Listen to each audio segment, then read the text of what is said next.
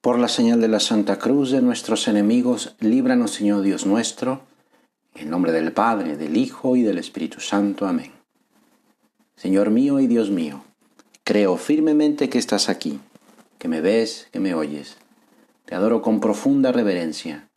Te pido perdón de mis pecados y gracia para hacer con fruto este rato de oración. Madre mía Inmaculada, San José mi Padre y Señor, Ángel de mi guarda, interceded por mí. Jesucristo es el Hijo de Dios hecho hombre y según sus propias palabras no ha venido a ser servido, sino a servir. En una ocasión dijo a sus discípulos, quien entre ustedes quiera ser grande, que sea el servidor, y quien quiera ser el primero, que sea vuestro siervo. Y nuestro Señor no solo enseñaba con sus palabras, sobre todo, enseñaba con el ejemplo. Jesús sirvió a los ricos, a los pobres, a los enfermos, a los sanos, a los jóvenes, a los ancianos, a los amigos y también a los enemigos.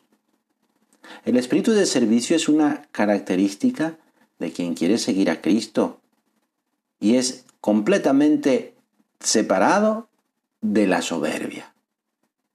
Sin humildad no se puede servir. Servir nos ayuda a ser grandes. Sí, la grandeza de servir. Solo cuando se sirve a los demás, pues se, es verdaderamente grande. Ayúdanos, Señor, a seguir tu ejemplo, que aprovechemos todas las ocasiones para adelantarnos a servir a los demás, a nuestra familia, a nuestros hermanos, que en ellos veamos tu rostro, Jesús, el espíritu de servicio nos ayuda a renunciar a fines personales y facilita el que no nos pongamos en el centro del mundo. Eso es la soberbia, que pongamos a Jesús. Ayúdanos, Señora, a hacer un servicio sin buscar recompensas o pagos o compensaciones. No hay mayor dicha que un servicio a los demás, como bien claramente nos enseñó Jesús con su vida. Y no solamente hay que servir al prójimo en sus necesidades materiales, sino también en las necesidades espirituales. Esa es la verdadera caridad, el verdadero amor a Dios, cuando se manifiesta en un servicio a los demás. Escribió un premio Nobel de literatura. Dormía y soñaba que la vida no era sino alegría. Me desperté y vi que la vida no era sino servicio. Serví y vi que el servicio era la alegría.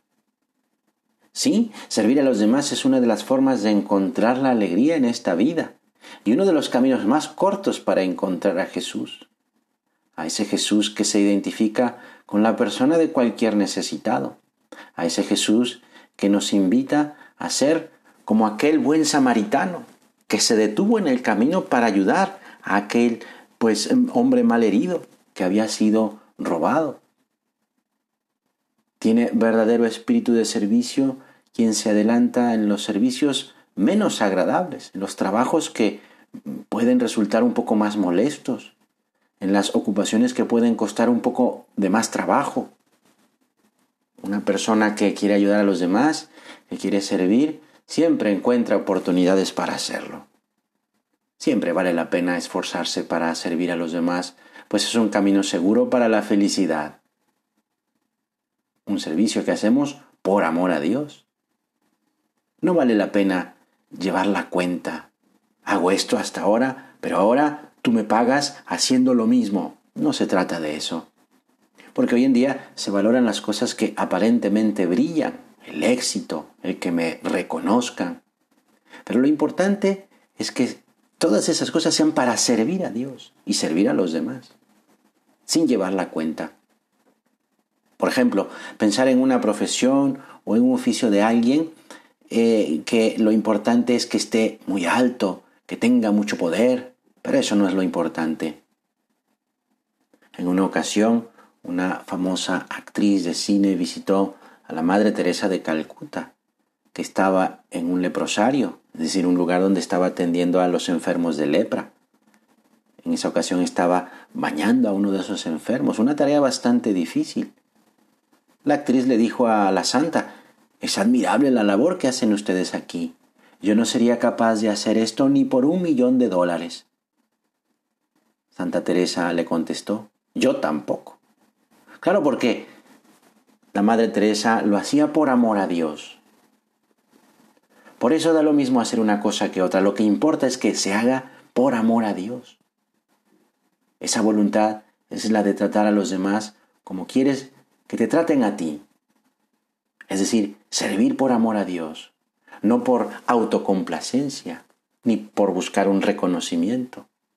Y es que mira, cuando se pierde la referencia a Dios en el servicio prestado a los demás, es fácil caer en el desánimo al no encontrar ese pago, ese reconocimiento que al final es lo que se estaba buscando.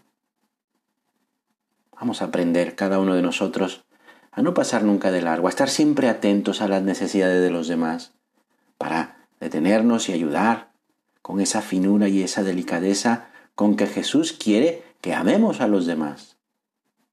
Vamos a pedirle a la Virgen que nos ayude a estar atentos para servir a todos los que nos rodean, a nuestra familia, a los que nos encontremos en el día, que nos avise cada vez que tengamos oportunidad para hacer un pequeño servicio a los demás y que nos dé también nuestra Madre la fuerza necesaria para poder olvidarnos de nosotros mismos, de nuestras cosas y hacer ese servicio.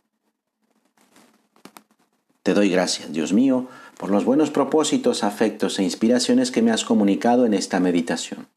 Te pido ayuda para ponerlos por obra. Madre mía Inmaculada, San José mi Padre y Señor, Ángel de mi guarda, interceded por mí.